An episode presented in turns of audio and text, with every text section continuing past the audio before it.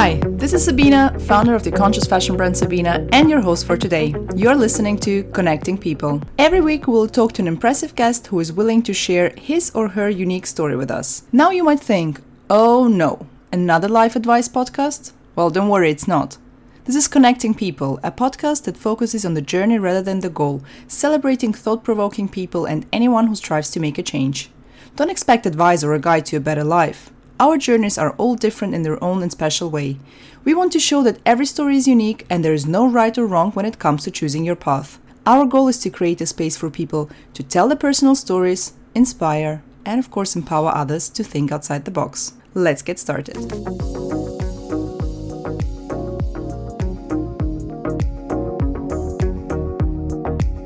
Today's guest is Susie Willis, a beauty innovator who focuses on the principle of nutrition using natural ingredients with integrity. Susie's career started as a food entrepreneur, creating her very own cookery school and her first successful brand Plum Baby, an innovative organic baby food brand. Having gained strong expertise in the skincare space, the concept for her second brand, Romilly Wild, started to become a reality in 2016.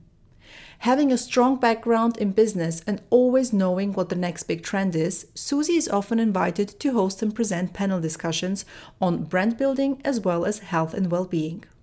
I spoke to Susie about her unusual journey, how she finds the balance between career and family, and what the beauty trends of the future might look like. Let's get started.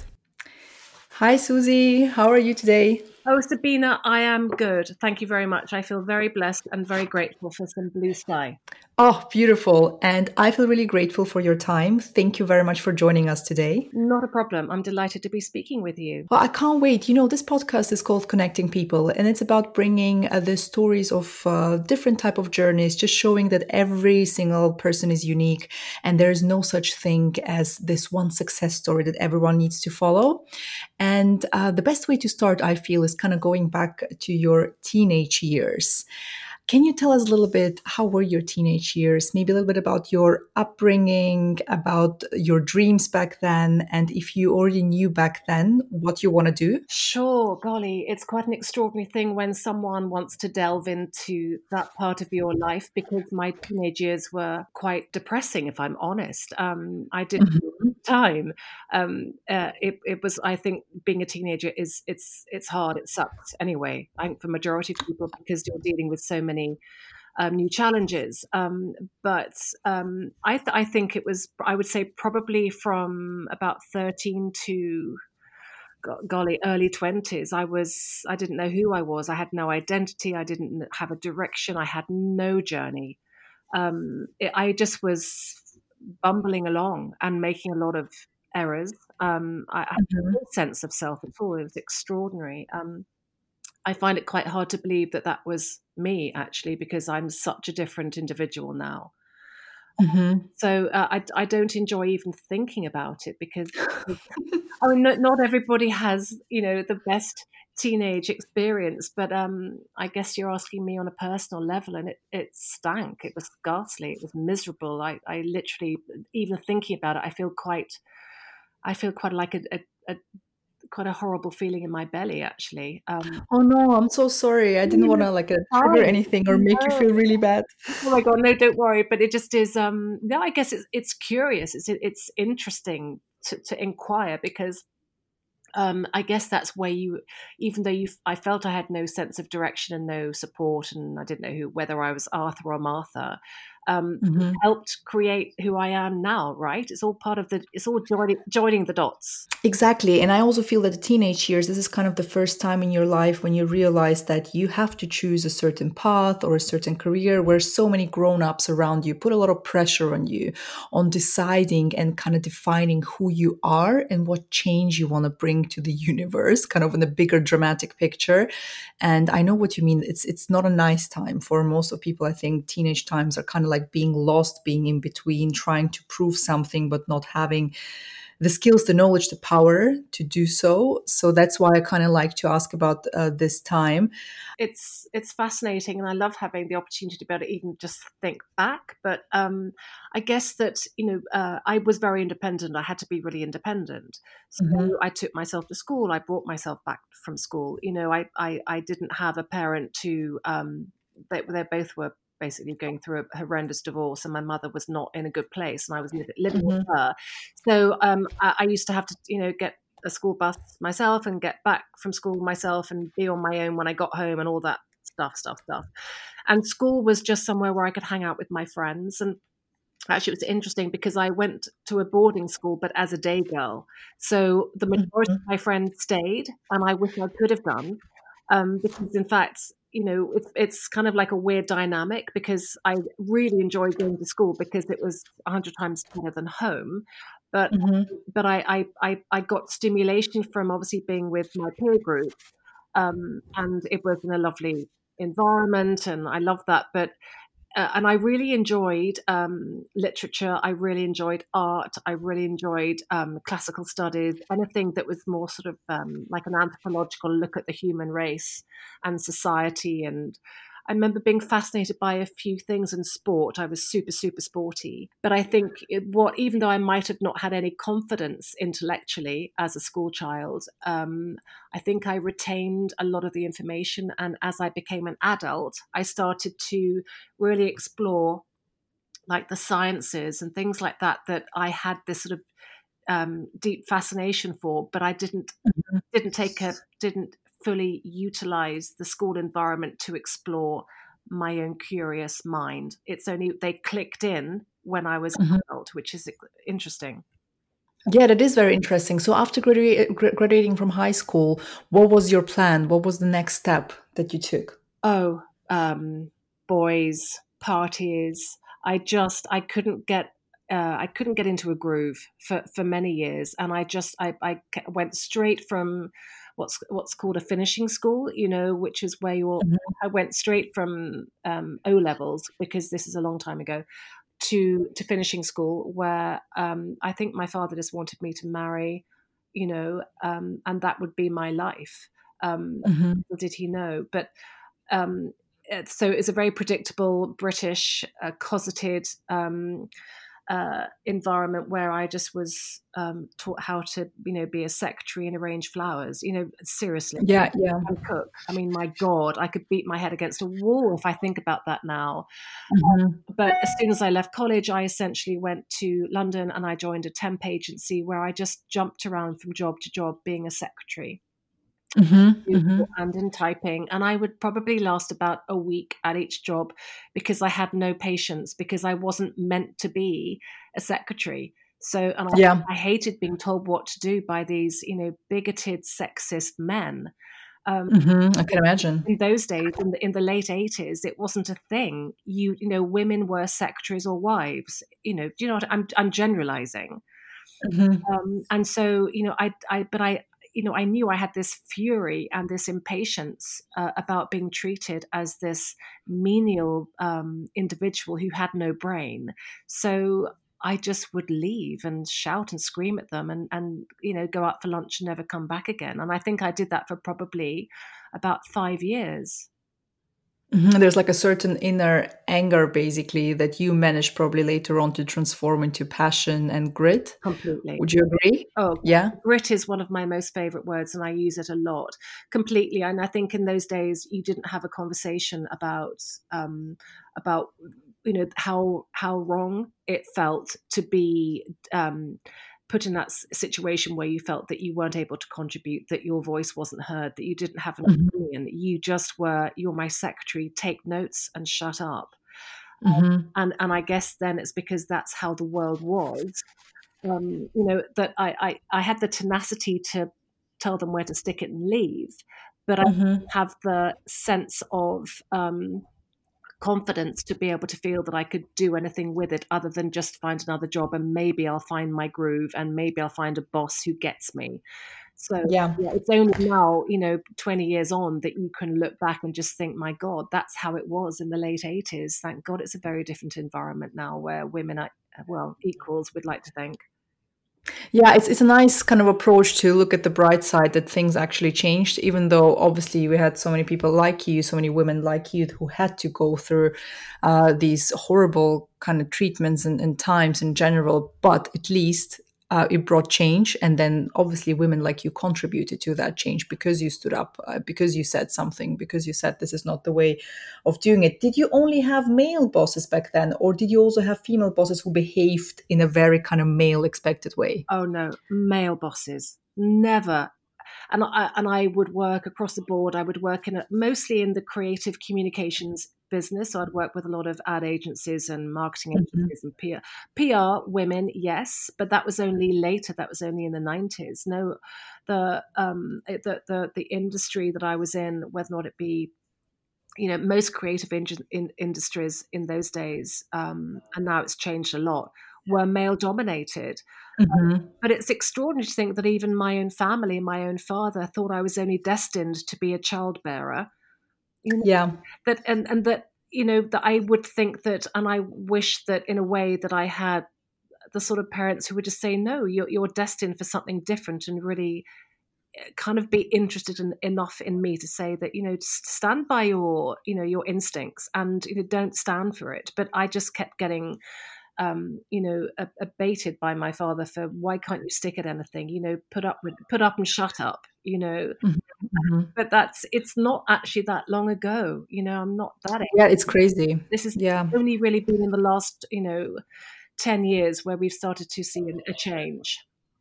Yeah, and we're also talking about the UK. You know, we're not talking about like countries where we still expect a treatment like that. We're talking just 20 years ago in in kind of like in the UK in the middle of UK so it is crazy to think about it how there was a whole lack of people supporting other women and just telling them it's a really beautiful thing you said just that someone could tell you you can do it you can make a difference but if there's no one who can do that for you it's very difficult to be basically the person that builds up yourself of course. every day of course and i'm a mother of three children and i have said to mm-hmm. them from very very early on that you have a voice even if it's controversial and unorthodox but say everything with with um, with kindness.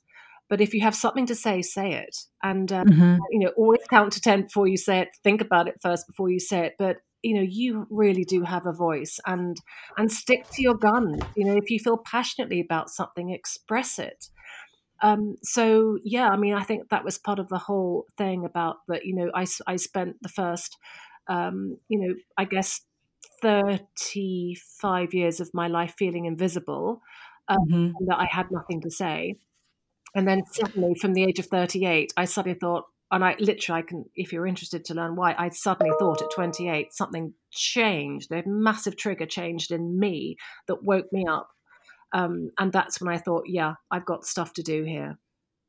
What, what I'm really interested in this kind of transitioning periods and this change that you uh, mentioned. Was it like waking up in the morning and deciding from today on I'm going to do everything differently? Was it more of a phase? Can you tell us a little bit more of how you came up with that change that you don't want to follow someone else's rules anymore and create your own? Uh, yes, I can. It was. It's a very. It was. It didn't happen overnight. It wasn't like I literally sort of um, not my head. And like some of the movies these mm-hmm. days, you head and suddenly everything is completely different. No, I remember when I had young children. Um, I was doing all kinds of little itty bitty jobs to earn money. Um, you know, my I was the stay at home wife and mother. Um, and by the way, which I adored because I'm the most maternal person I know. I literally ooh, could gobble up my babies whole. I adore, adore, adore motherhood. Um, but I knew that there was something else I should be doing, but I didn't know what it, what direction it was going to be. I had so many passions. I loved animals. I was passionate about horses. I was passionate about um, uh, physical therapy. I didn't know whether I wanted to be um, a horse physiotherapist or a human mm-hmm. physiotherapist. Mm-hmm. I didn't know whether to retrain as a vet or an artist. I literally had so many passions, but I had no f- channel. It was it was the most frustrating thing. And I remember daily. I, we were lucky. We lived in Lymington by the sea. It's in Hampshire. It's the most beautiful part of the world. And I remember walking. Um, walking along the, the seafront every day with kids in pushchairs, just thinking there's something I'm meant to be doing that's big and I don't know what it is. Please, if there's a God, can you just give me a clue? Is it, what is it? I know it's going to be big. It's going to be different. It's going to be, it's going to change my life. But what is it? Give me a sign. Please give me a sign. And mm-hmm. I absolutely, tangibly remember doing that on a, on a daily basis. And then it was as simple as I think I went to, um, I knew that I, what I did without thinking was cooking. Um, mm-hmm. I knew I could cook. That's what I trained to do at finishing school, right? They, I was taught how to do cordon bleu cooking. Um, so I would, you know, easily just be able to make food for dinner parties, and I set up a cookery school. Again, that wasn't it, but it was the beginning of something. But I didn't know it was the beginning of something until it became something. But I set up, uh, I guess, from doing private dinner parties and cooking for weddings and things um, I opened up my own cookery school because I knew I loved working with people rather than just cooking for people. I wanted yeah. to train and teach. So I set up a cookery school, and that evolved into, um, and I love teaching uh, children to cook, you know, mm-hmm. from basic raw materials, from, you know, instead of just going to a supermarket and buying fish, we would go and catch the fish, and I would teach oh wow to descale and and gut a fish, you know, I, and we would go foraging for mushrooms in the forest, and and it properly how how food is sourced and how precious food is. Mm-hmm. that sounds beautiful. Oh my god, I loved it! I loved it, and I prefer teaching children than than um, the Ladies Who Lunch Brigade.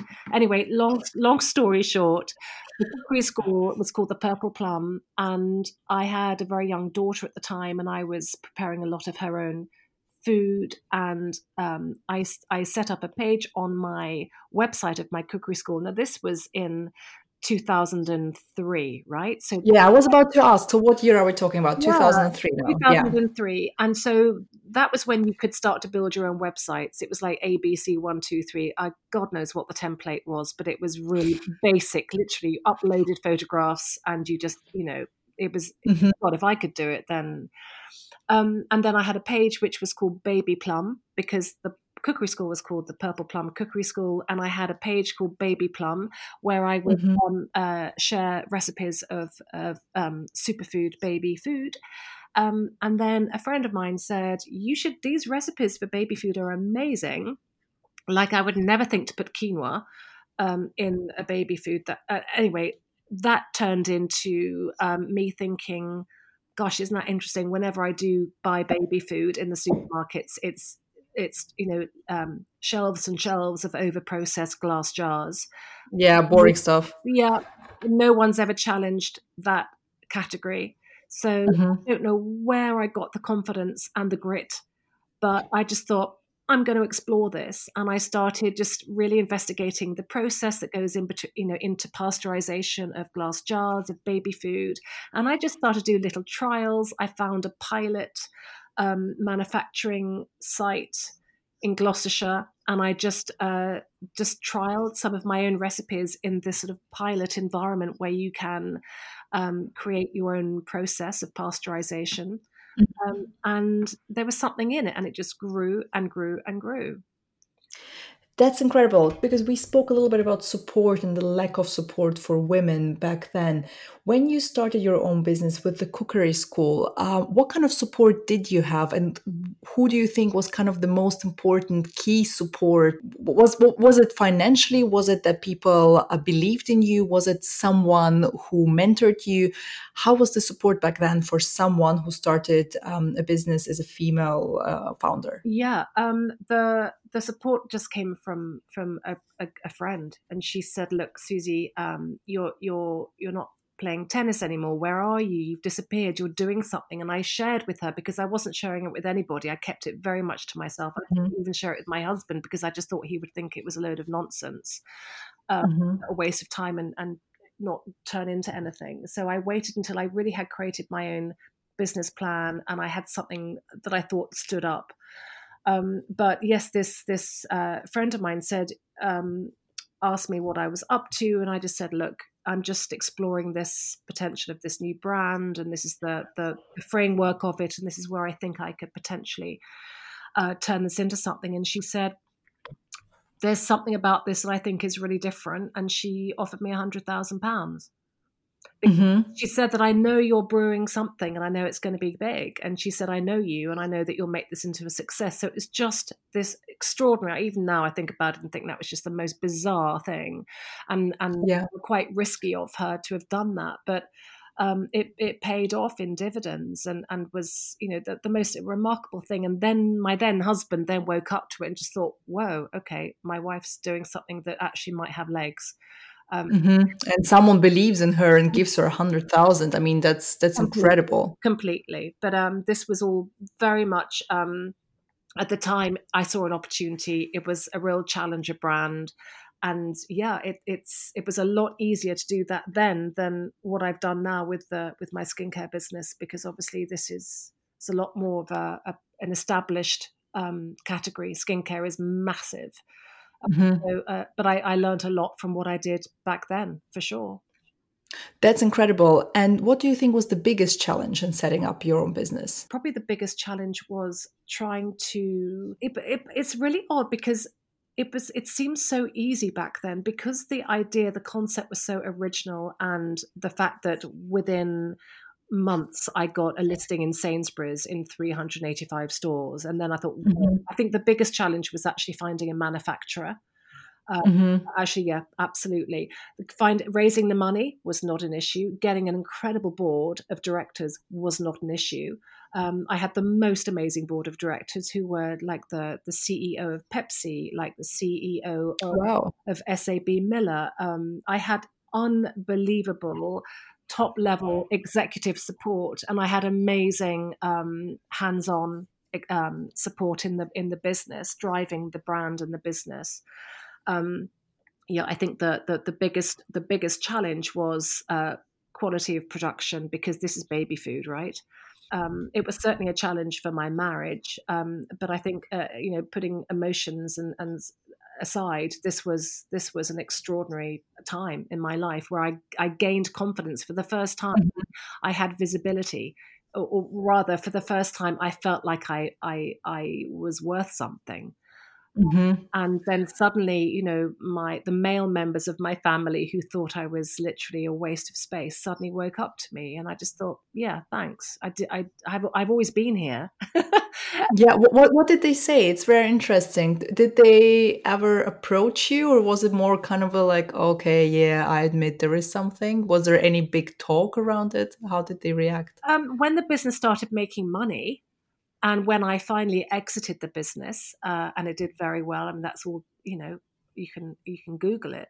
Um, then then yeah, my my father and my uncle, um, who were very old school, you know, women stay at home and make jam, uh, were kind of wow actually, um, and and I think they were scratching their heads as to you know how how could this phoenix rise from the ashes? You know how could mm-hmm. i didn't think that I, I never that they were mind you i was shocked myself. You know i don't know where i got the resolve and i don't know where i got the the, the um the inspiration the insight actually that the the the the the wherewithal within my mm-hmm. psyche to be able to create something that was a success because I'd never really done anything successful. And my father, rest his soul, was um, a, a, a, serial entrepreneur, but a serial failed entrepreneur. Um, mm-hmm. And sadly, he had a lot of businesses that he spent a lot of money on, and they a lot of them failed. In fact, most of them failed. He ended up, you know, at one point in his life, he was a very wealthy man, and then he died a very poor man um, mm-hmm. because he he chose very badly with his business decisions. Um, yet both of his children, my brother and myself, have both ended up um, very successful in business. That's very interesting. And because you mentioned failure, maybe let's talk a little bit about failure as well, because it goes hand in hand with being an entrepreneur and trying to change existing patterns and rules. Um, what do you think was that moment where you realized that you had uh, experienced failure or have you ever experienced failure and how do you cope with it i think i experienced failure so so much as a as a you know going back to those teenage years and never feeling Mhm. you know apart from being selected for the first team in sport and everything like that you know educationally um academically i felt a failure i never did great at exams I, it just became like a de rigueur it was Mhm. you know uh, so i'll just bumble along on my backside and and um you know I, I think I just maybe had a deep set sense of of um, that this will it'll amount to something at some stage. I don't know. I had this deep set sense of of confidence, um, but it was very deeply buried, and and I think um, I felt failure in in love. I like didn't feel you know that I was successful having boyfriends when I was younger. Um, I don't know. I just felt like I just was you know never cut out for anything particularly very positive. So uh, and and I think when you become quite sort of um, caught up in that, it sounds quite depressing, isn't it? It sounds quite miserable, but you know if that's all you know, um, then then you kind of you're not disappointed. So Yeah. yeah, absolutely. But it's just, um, and I think probably the thing that changed it for me was um, becoming a mother and what Mhm. brought me. It brought me. It brought me closer to being myself. Mhm. And even though Yeah. I thought that a lot of a lot of parents, um, a lot of young parents, uh, mothers lose their identity even more when they have children because they feel that they their ch- their child has sucked them up. You know that they've just Mhm. moved into the abyss of motherhood and that they've lost their identity. I found mine through being a mother. Mhm. They they just brought me out of myself, and I just thought, well, I'm good at being a mum. Um, so I think something definitely triggered a change from having babies for sure. Mhm. That's very interesting. So, just kind of summarizing, so you started your very own first business in 2003, which was the cookery school. Then, uh, 2006, Plum Baby followed. This is the food um, chain that you created. What happened next? I do know that you started another business because you mentioned briefly that you now run a skincare business. What made you want to set up another business while already having basically two successful businesses or two in one successful businesses? Yeah. Um, good question. That the when I sold the baby food company, um, it, I was left wrung dry. I was emotionally exhausted because it's it's very very tough, and my husband and I were going through a divorce at the same time. So I was I was I was um, I was spent. Mhm. Um, and I, I, I think it just was the, the the hunger, the appetite for more. Um, and it's not greed, it's not money. It's just this. Okay, so Susie, if you've survived that, you know, um, and come out on top, because I did feel very, very proud of myself, devastated that it, it finished the, my marriage, um, Mhm. but very proud that I held my head up high and just and had created and sold a business um, off my own volition, and ultimately was still, you know, a successful mother in as far as you know everything, you know, my ducks were in a row um, I, I then felt, yeah, come on, there's more to you, there's more to do, and I, I love business. I love the cut and thrust. I love the challenge of of um, of being of being challenged. Um, Mhm. when I passionately believe in something that I could actually visualize, um, then then piecing it together, doing it, I'm I'm you know very particular about research. I spend a lot of time before I even communicate whatever my um, uh, business concept might be, I really do my homework because I, I resolutely refuse to be laughed out of town again, you know? Mhm. So, Mhm. um, with the skincare business, it was very much built on the fact that um, that I, I had discovered this um, a particularly nice um, brand in in the states, and I thought that's a really nice skincare brand. I've always loved skincare and beauty, Mhm. there was a particularly lovely brand that I discovered, and I just thought, wow, I could do that, but so much better. And, um, and, and I just thought, and it's quite cheeky of me in a way, but I just thought, I like the concept of this, but I wonder who else is doing it this way. And I just thought, it's got to be more than organic, it's got to be more than natural, because I've, I've got, I've always had this sixth sense, and I don't know where, this is where it gets a little bit spooky. I've always had a sixth sense about trends Mhm. and and it happened with the baby food because that was about superfoods way before people were talking about superfoods Mhm. and the and Romilly Wild was um, about clean skincare and so I knew five years ago when I established the concept of the brand and the brand pillars that clean skincare would be what it would be about, and that I wouldn't be ambiguous. I wouldn't do because I have a famous saying, and my children know this: is that uh, it is um, do something well with clarity or don't bother. So it's a nice one. You can't be ambiguous about something that you're um, presenting. It can't be a version or it's slightly this or a little bit that. It was clean beauty. Period. Mm-hmm. was that, and I'm and I'm I'm not. I knew that it would grow because I knew that organic was a thing 15 years ago because obviously I set my baby food brand up being organic. But I knew yeah. organic would be compromised somewhere along the line and regulations would be challenged somewhere along the line. And in beauty, um, as is with baby food, regulations are unbelievably um, uh, intense and you have to really follow the rules and follow the guidelines because otherwise you will not have a successful business. And i never yeah. saw either the baby food business or the skincare business being something that i would sell in a farmer's market. You know mm-hmm. this was going to be a big global brand and that you know i set my five year exit plan you know right at the beginning. Yeah. So oh amazing. That's incredible. I, that's I, quite rare. Yeah i think ebitda within the first stage of the framework of the build. I think about you know the the growth, the trajectory, and the mm-hmm. and the market. So the same, even though I, I, learned a lot through doing the baby food business, the this the skincare industry is a huge global enterprise and a, you know a massive multi-billion dollar um, industry mm-hmm. is, is growing exponentially. And I knew that clean beauty would own a big sector of that. So so I knew firmly that that's where I was going to hold fort. And um, mm-hmm. now, two years in, the market is catching up with me. In other words, um, uh, the the response of the brand for me for Romilly Wilde now is that people absolutely okay now. I get what clean beauty is. Yeah, yeah, it became a trend and people are aware of it now, so you don't have to explain it basically. Well, I still do because there are a lot of brands out there that claim to be clean and they're cleanish. Mm-hmm. You know? Yeah, yeah. Well, we have the same problem in fashion. Yeah, they say they're sustainable, but mm, oh, not really. No, but this is this is okay. Please forgive me, your listeners, um, your audience, but and I have another favorite phrase, which is "piss or get off the potty." So if you're going to be something, be it be it well or don't bother. So you can't be cleanish.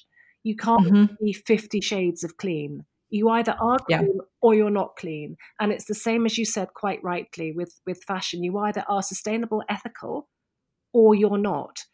You, yeah, I agree. So, and it really bothers me when when when brands claim to be something, but they sh- you need to own it with a hundred percent mm-hmm. heart, a hundred percent integrity. Own it.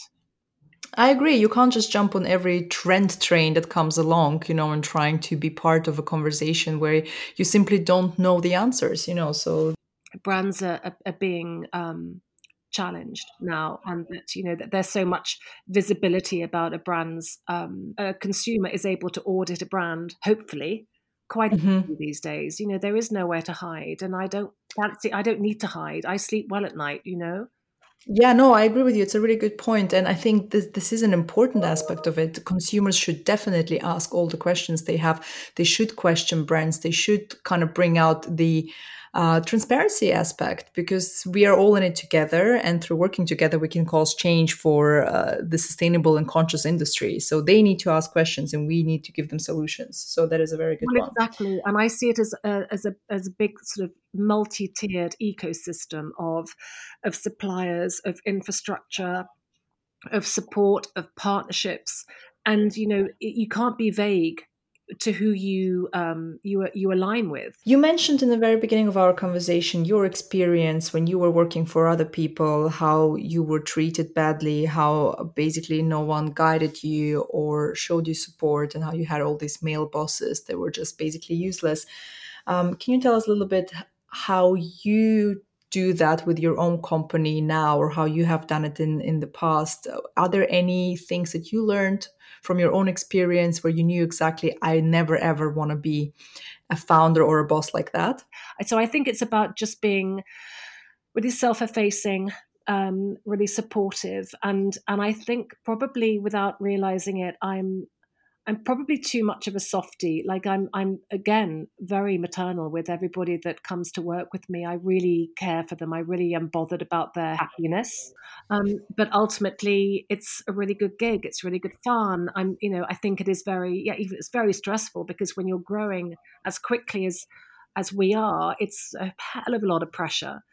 Um, but I think it's just and I think that's something that I, I hopeful hopefully is part of my my um, character is that that I like to think that I'm kind, but I but I think that I'm I'm probably like hardcore difficult to work for sometimes because I have such a clear vision and I just kind of mm-hmm. if I feel that someone isn't in my vision or that they're not getting it then I really sometimes struggle to articulate what I'm feeling as well, mm-hmm. well as seeing and um and and I try and you know it's like you know every day is a school day right? I'm learning to be yeah. a better boss um, a better human being every day. And uh, and so it's it's um, I'm, I'm hope that that is something that comes across that I'm I'm a fair boss. I mean I, I'm I'm yeah I'd like to think that I'm a very fair boss. I'd like to think that I'm very kind and generous Mm-hmm.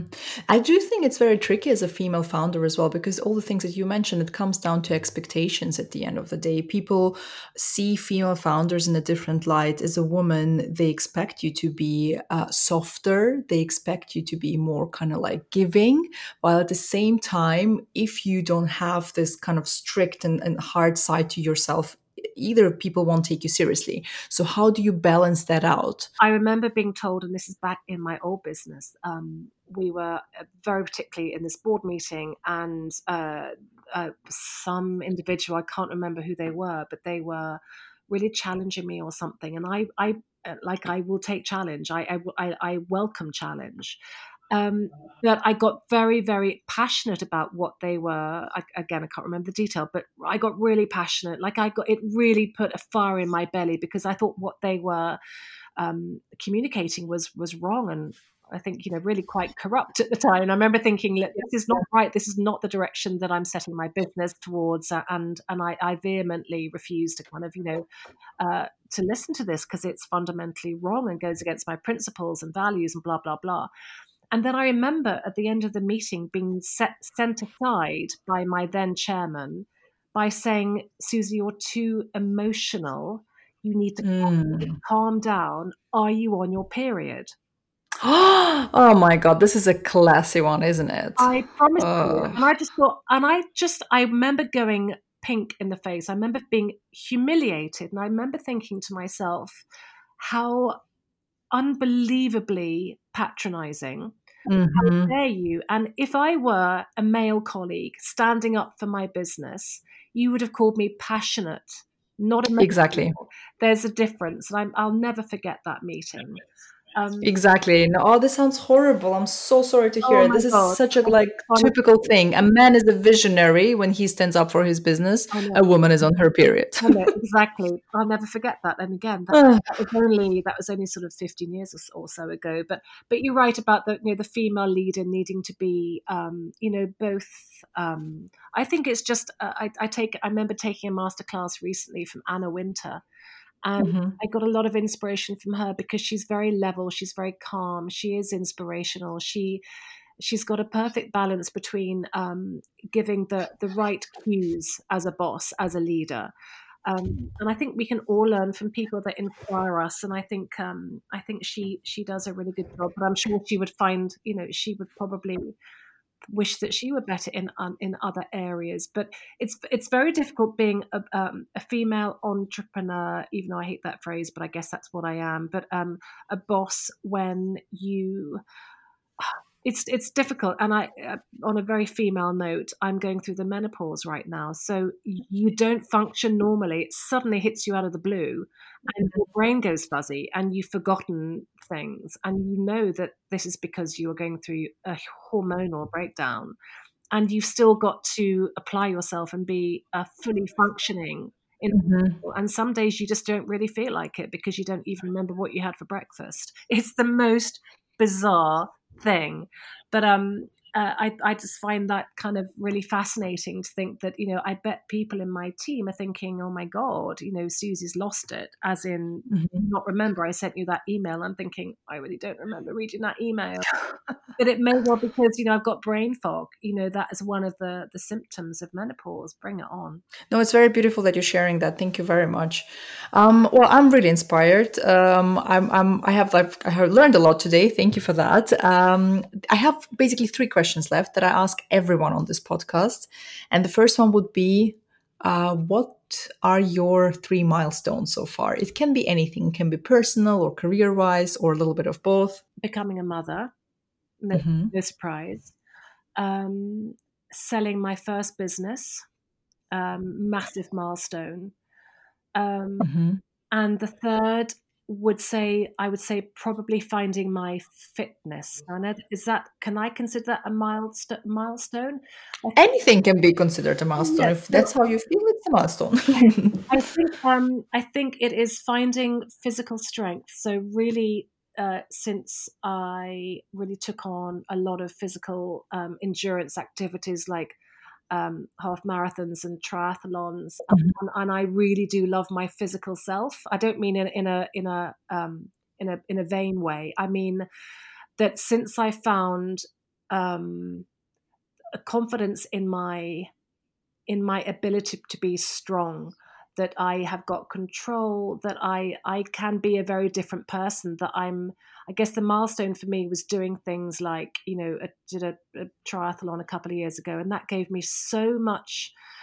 I was so proud of myself, you know, and I just, mm-hmm. I can do these things, you know, I, I can be fit and I can be strong. And I remember just thinking, I'm going to be very different from now on because I don't want to just become. Um, I remember when my grandmother turned 40, she was given like a pair of you know, like a corset or something. It was what you bought when you were 40. Um, mm-hmm. You've got bigger, tighter pants. Whereas I feel that when I turned 40, I became stronger and fitter and more robust than ever before. And I think it was just doing, giving myself that physical goal. Um, mm-hmm. Really take on physical activity was was I, I I think I don't know that's right up there for me. I think these are great milestones. I love them. And if we go a little bit in the future, to the future, basically, and then you mentioned before that you have this kind of good nose to smell trends that are coming along. Uh, probably I will split this question and ask it in two parts. The first one would be what do you think is the skill of the future? And the second one would be how do you think will life change after the whole corona crisis and the situation that we ended up in? What's the next trend for the future then? Mm. Um, I think um, the the skill set would be the fact that we need to um, uh, communicate via a community very differently. So obviously, social media is a huge thing, and it's helping us enormously at the minute.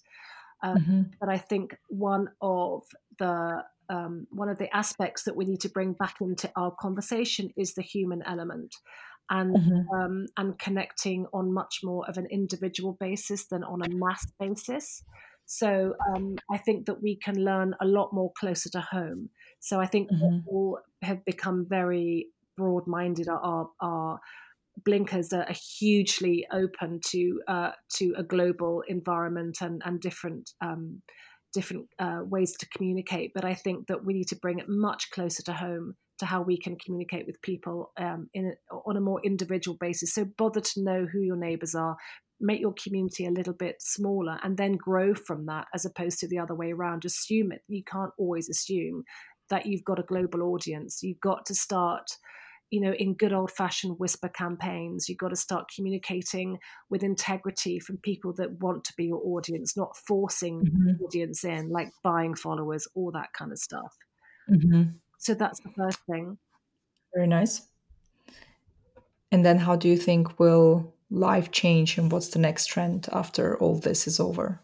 Um, I think this is a great leveler. Um, I think coronavirus is going to level out a lot of um, of things that became massively out of balance. The environment, pollution, um, our greed, our impatience to be the bigger and the better. I mean, that's in human nature to be greedy, unfortunately. I think that is um, why people, I guess, want to, that's how we came out of caves, right? We wanted to, we wanted to evolve and explore. And, but that has just become so uh, ridiculous that, that, you know, we're just trying to just, um, break all the boundaries that have been set by mother nature so i think it's i think it's a huge leveler that everything mm-hmm. happened through coronavirus and i think that we will um, even though it's cruel um, i think it's it'll be a huge leveler for humankind and i think we'll learn a lot from it about uh, what i said previously about what really matters which is human connection and human touch and human human contact mm-hmm. um, without it being through um, uh, um, an unconnected uh, set of sequences. Um, so I think coronavirus will bring us back to our human selves. I think the trends will probably become a lot more based on um, maybe less tech but more nature, maybe mm-hmm. more ways to communicate about um, uh, human stories and human storytelling. I just think we've become so disconnected um, from what really matters. Um, and if you just think about the, the basic raw level of human human nature, you thrive if you have love and nurture right? Mm-hmm. i think a lot of a lot of people are not thriving because they're under so much social pressure to be something. And it's become, yeah. it's become very fake. It's become very inauthentic. Um, and i think people have lost their way. They've lost the truth about what what being um, a successful happy human being really um, entails.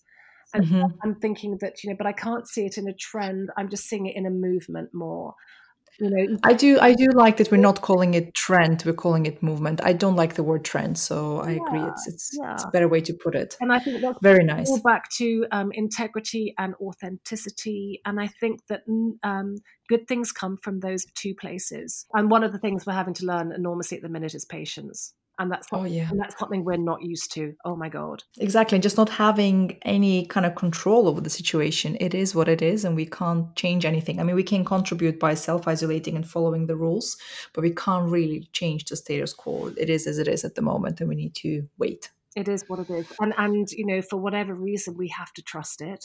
Yeah it's a tricky one. It is a very difficult one. Yeah. and even though risking to uh, go back to times that you really don't don't want to talk about, uh, we start with the teenage years and we will finish with the teenage years. My very last question for today would, would be: What one advice would you give your younger self? Oh, I'd say hang on in there. I would say that everything that's happening right now will happen. You will see why it's happening. That sounds kind of you know very self-absorbed, but but I would say to myself, you know, everything happens for a reason. Hang on in there because it'll turn out good. Very nice. I love that. Susie, thank you so much for your time. I really appreciate it. My pleasure, treasure. Been lovely, lovely listening to you and talking to you. And, and I hope we get the chance to meet again and do another podcast soon. In person, hopefully, one day. I, I hope that. Not. Yeah, I, I would love that too. It would be so nice. Sabinna, thank you. Thank you very much for listening to this episode of Connecting People. We hope you enjoyed it. If you would like to find out more about our guests, simply check out the show notes or visit our website sabinna.com. That's S A B I N N A.com. This is a weekly podcast and a new episode is released every Sunday, so make sure you join us again.